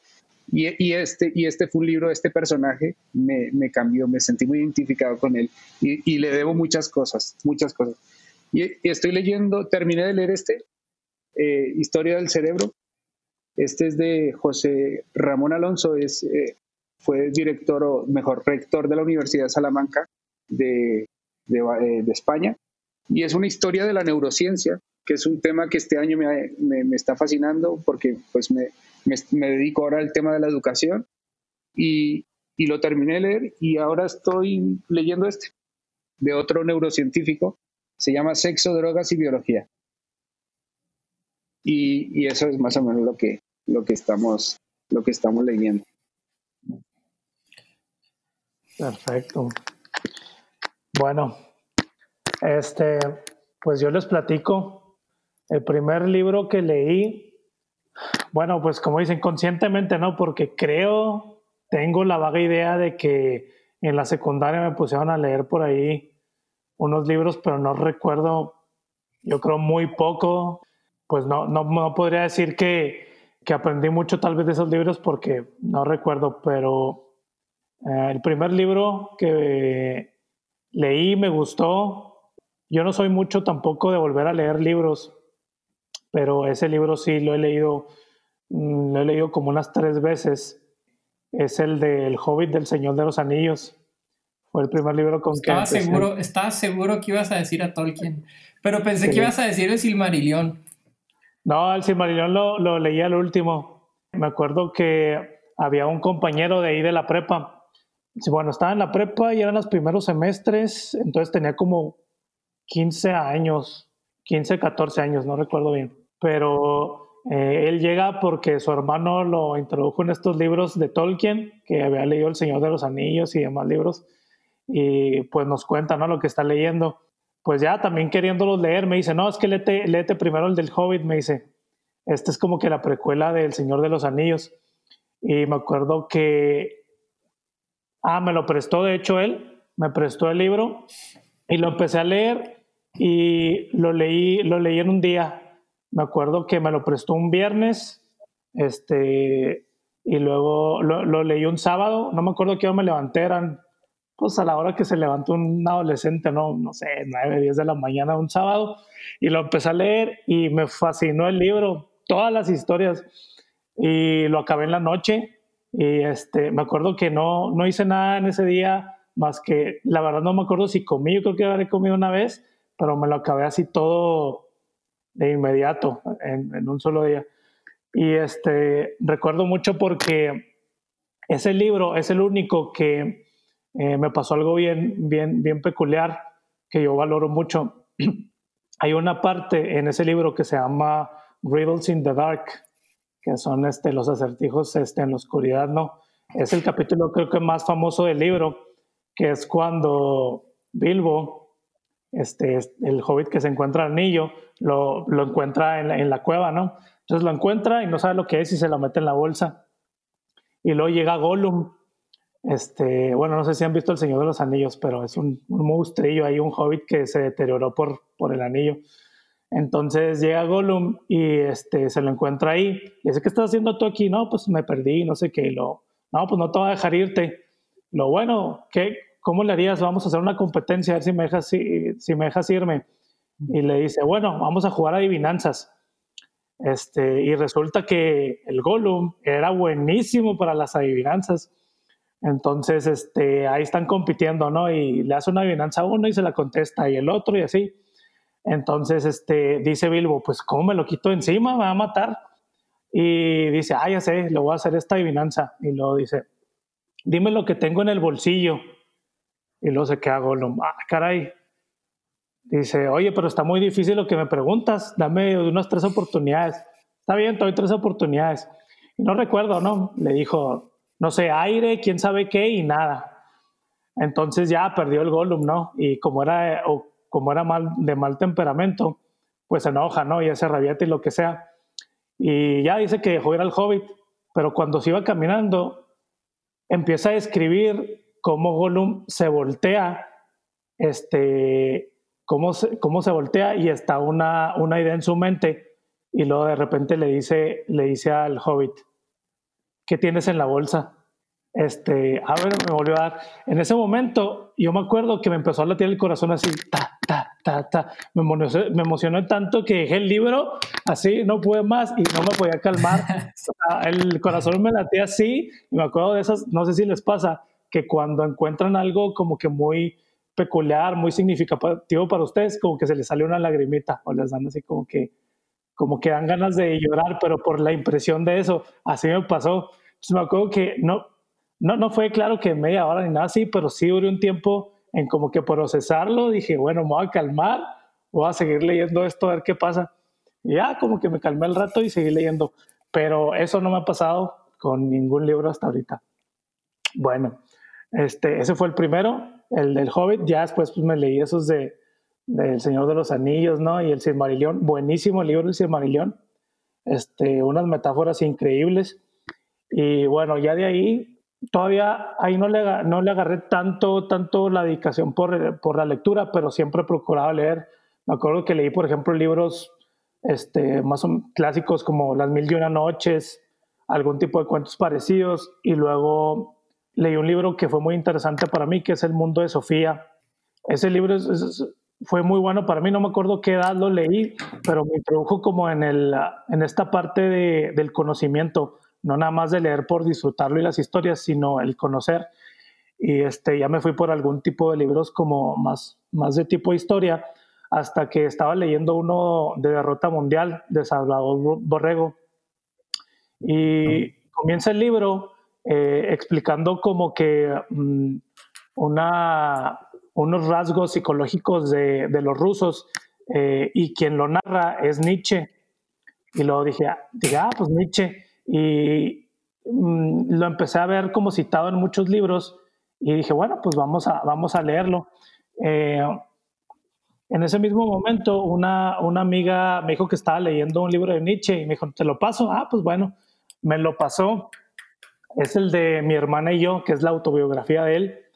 Me acuerdo que leí ese el libro. Último libro, ¿no? Yo creo.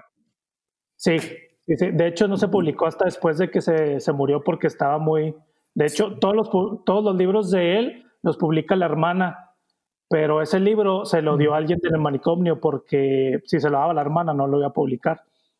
Entonces, este, es su autografía y no, pues cuenta, este, eh, bueno, no voy a entrar mucho en detalle, pero ese libro fue el que me introdujo en lo que ahora es como que me interesa, a mí me gusta la, la filosofía y ahí es donde le agarré el gusto. Este, Ahí aprendí, el, mundo de Sofía como que ya me ha explicado un poco, pero en este libro de Nietzsche me, eh, pues ya como que me capturó esa, esa, ese interés de, de, la filosofía y todos los temas relacionados con eso. Y ya después pues me fui mucho, mucho por, por ese lado de, de leer filosofía, historia, pues es lo que, como que lo que me gusta leer. Bueno, ese, ese es como que el libro que, que, yo considero que fue importante para mí en ese tiempo. Lo leí, yo creo que tenía como unos 20 años, creo. 20, 20, uh, no menos, porque estaba en el TEC todavía. Bueno, sí, como 19, 20 años. Pero bueno, ese fue. Y este es el que estoy leyendo ahorita. Ah, no se ve muy bien. La estructura de las revoluciones, científicas. de Thomas Kuhn. Este libro lo estoy leyendo porque eh, precisamente hace poco tiempo me, me, empezó a gustar mucho esta parte de, de eh, las críticas científicas o las reformulaciones de, de, diferentes personas al método científico, la epistemología. Y la verdad me, desde, yo nunca le había hecho caso mucho a la epistemología, era como que un un tema más para mí, no sabía mucho, no me interesaba. Empecé a, empecé a leer este, otra vez referencias a estas personas y empecé a leer un poco de artículos porque encontré artículos y dije, no, esto, esto me está gustando demasiado. Entonces, eh, ahí en comentarios leí, es un libro pequeño, no es un libro largo. Eh, ¿Quién el autor o el libro? La estructura de las revoluciones científicas, de Thomas Kuhn. Y pues es lo que estoy leyendo, me, me está gustando, me está gustando bastante. Eh, en algunas ocasiones es un poco difícil porque cuando, cuando habla como que de ciertos temas históricos y de ciencia está muy padre, pero en las partes técnicas, filosóficas, y sí, sí está un poco difícil. Pero eh, para mí, a mí me gusta mucho esa parte, eh, me he pasado con otros libros también de filosofía, que está, hay algo, hay partes muy, muy, muy difíciles, pero la releo, la, releo y en el momento que las entiendo es demasiado gratificante para mí porque encuentro, encuentro cosas que me sacan de lo cotidiano, son totalmente nuevas, diferentes, este, y, eso, y eso, es lo que me gusta de la filosofía. Este, ¿te, puedo, te, puedo dar un tip para entender un poquito mejor? No sé, no sé si ya lo haces, pero con una buena copa de vino hay una profundidad superior. Y te fuiste muy light porque el güero ya anda, no, anda en otros niveles de hongos y cosas así. Ah, no, no, vale, vale. Pues yo por no decir peyote, pero, pero bueno. ya lo legalizaron, Juan, ya no hay bronca. Puedes hablar. ya, ya, por eso, ya.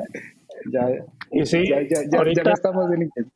Ahorita, pues también me compré unos libros eh, más o menos de lo mismo. Me van a llegar unos, compré uno de Paul Feyerabend.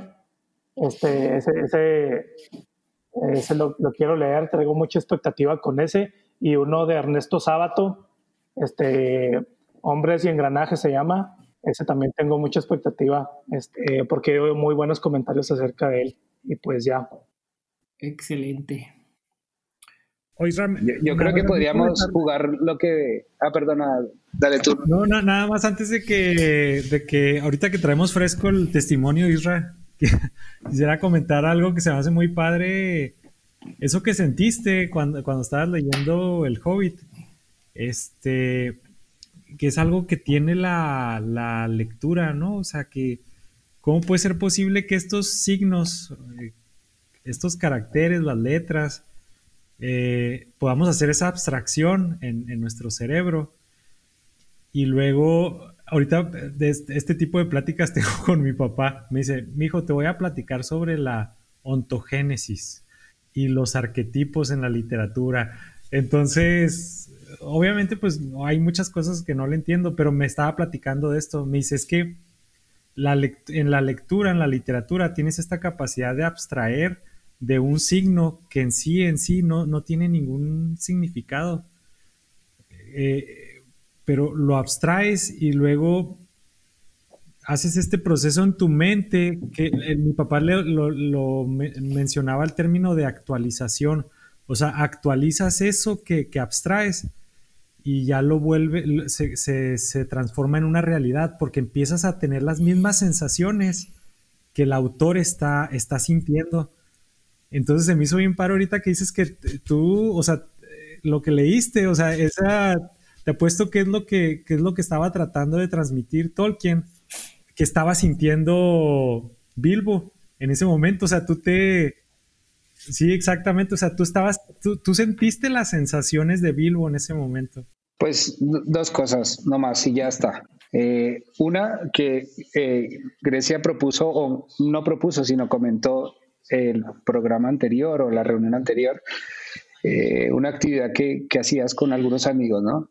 Que estaría interesante si la podemos hacer como propuesta. Ahora, si no les interesa, pues no, pasa nada, pero ahí está la propuesta de que nos regalemos entre nosotros libros, un libro que, que, que tal vez ninguno de los otros fuera a comprar una librería, ¿no? O, en Amazon a buscarlo.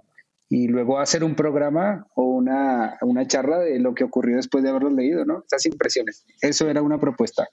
Y ya está. Y la, y la, y la, segunda cosa, ya contestarán. Y la segunda cosa es, si me permites, Israel, leer un, un trozo, un trozo de acerca de los libros de, de, de Ramón y Cajal, que también es otro premio Nobel de medicina.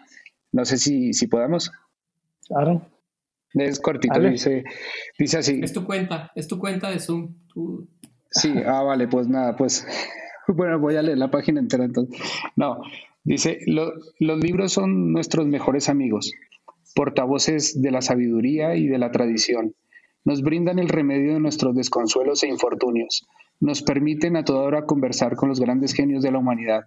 Evocan y renuevan emociones y pensamientos de tiempos pretéritos venturosos nos ofrecen el fruto de la sensatez y experiencias seculares para guiarnos en los trances difíciles y dolorosos o distraernos en los instantes de tedio o de postración mental.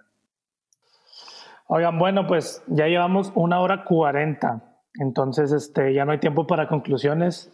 Y luego me da miedo decir las conclusiones y luego que se empiecen a pelear otra vez Aaron y Juan porque salga el tema no. Ya tú cortas y luego ya este solito das la conclusión y cierras tu episodio. No, no, no, Grecia, pero pues muchas gracias por, por acompañarnos. Este, la verdad, yo aprendí mucho de, de ti, nuevas cosas que no sabía y este, qué bueno que, que pudiste estar con nosotros en este espacio. Te agradecemos gracias, gracias por traerme. Ahorita que decías del, del, del, esta dinámica de lecturas, creo que cualquiera que yo les pudiera recomendar a ustedes sería algo fuera de lo que ustedes han leído últimamente. Escuchando sus historias de lecturas, definitivamente. Pero está padre, está muy padre. Este, siempre es como, no, no en todos los, los, círculos o, o, donde te, tus amigos así encuentras esa persona con la que, ah, leí este libro y que te diga, ¿en serio? ¿De qué se trató? Y entonces que ponga cara de, interés, ¿no? Cuando estás platicando de libros, entonces siempre es, bueno encontrar a esas personas en el mundo. Oye, Grecia, entonces para terminar, quisieras darnos una conclusión sobre este todo lo que platicábamos, ¿no? De cómo es difícil ahorita que alguien se interese por la lectura teniendo tanto diverso contenido si pudieras, pues, de alguna manera concluirnos con eh, animando a la gente que lo escucha, que, que, tiene ahí sus libros y que dice, ah, los quiero leer, pero a ver cuándo, cuando esté más grande, cuando mis hijos crezcan, cuando X cosa, ¿qué, qué les dirías o cómo incentivarías a estas personas o a quien está escuchando sobre eh, adentrarse en la lectura? ¿Cuánta responsabilidad? Este, yo creo que más que, más que este, esta presión por decir necesito incluir la lectura en mi vida para ser este, o más inteligente o, todas estas publicaciones que hay a veces de los hombres más exitosos del mundo o millonarios, cuántos libros leen este, al año o cuántos es mucha presión, es mucha presión. Entonces, creo que hay que, hay que relajar esa presión en la lectura. Em, yo, yo siempre, cuando, cuando, me preguntan, siempre, siempre recomiendo empezar por cuentos, empezar por ensayos, por relatos cortos, porque eh, justo escuchaba una, una conferencia, me la topé de Ray Bradbury, el de Fahrenheit 451 este, dice, e, él hablaba en una conferencia sobre, le hablaba a escritores, entonces les decía, no empieces a escribir tu novela de 500 páginas, que no sea tu primer, que no sea tu primer libro que escribas, escribe relatos cortos, escribe cuentos, escribe un cuento corto y, al año vas a escribir 52, ¿no? Entonces, mm, dice, les recomendaba a ellos, antes de dormir, mm, lee un poema, lee un cuento y lee un ensayo de diferentes temas, de cualquier tema, antropología, de ciencia, de, política. Dice, abre, abre tu espectro de, de, conocimiento con el que tengas contacto, ¿no? Entonces, creo que, digo, obviamente ellos se dedican a eso, ¿no? Los escritores, este, pues para, para escribir pienso que, que primero, primero se, se alimentan de la lectura pero sí creo que es muy valioso esto de, valorar estos relatos cortos porque de entrada, pues lo, que decía Juan, esta, mm, esta parte de, concluir una lectura y, este sentimiento que te da de, procesarlo, de concluirlo, de, ya lo terminé, es, un logro. Entonces, creo que, creo que por ahí este, se, se, pudiera empezar y, y hay, hay cuentitos este, cortos muy valiosos. Les digo, yo me topé esta semana con uno, este, y creo que, que te digo, más, más bien es relajar ese, esa, esa presión sobre tengo que leer y, tengo que, que, que, poner en mi, en mi agenda de hábitos este, mi propósito de año nuevo, este, leer al menos una hora, una página, no, tampoco se trata de eso. Si no te gusta el libro que te recomendaron, si no te gusta el libro que compraste, déjalo y busca otro libro. Este, creo que, creo que si, si encuentras ese libro que, que justo como platicaban ustedes o, o, cualquiera que a lo mejor se haya identificado con la lectura, si encuentras ese libro que te da esa, esa, esa sensación más allá de cualquier este, otro contacto que tengas con, la cultura o con conocimiento nuevo, este, creo, que, creo que va a ser una buena entrada. Entonces, mm, creo, creo que eso no, no, no hay que satanizar tampoco la parte de, de probar cosas nuevas, ¿no? De, esta, esta parte de, bueno, voy a probar un audiolibro. Sí, puedes empezar por un audiolibro. Este, explórate, conoce, este, si te gusta la parte digital, bueno, pues empieza por ahí. Eh, creo que ahorita sí, sí están todas estas posibilidades este, de, y, a la mano, un poco más a la mano, que, a lo mejor, te digo, de manera a lo mejor hasta más económica o, o más accesible. Entonces, eh, creo que sí, sí hay, hay por dónde empezar. Este, y, y pues eso, creo que em, yo creo que ya hablamos bastante de, de los beneficios, de, de, lo que hace la lectura en, en nosotros, en, en, en, tu vida y, hasta en la relación con otras personas, ¿no?